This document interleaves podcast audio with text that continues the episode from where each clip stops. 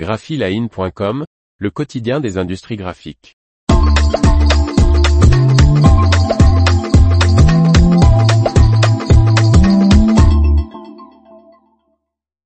Près d'une tonne d'encre se déverse au sol. Par Faustine Loison.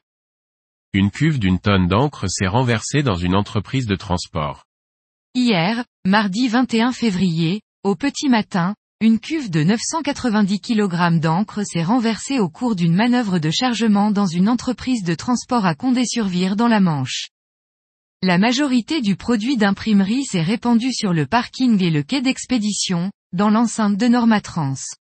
Une vingtaine de sapeurs-pompiers ont été mobilisés, selon Ouest France et la presse de la Manche.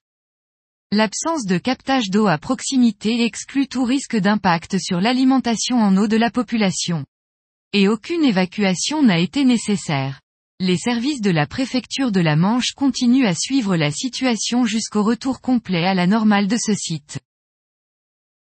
L'information vous a plu? N'oubliez pas de laisser 5 étoiles sur votre logiciel de podcast.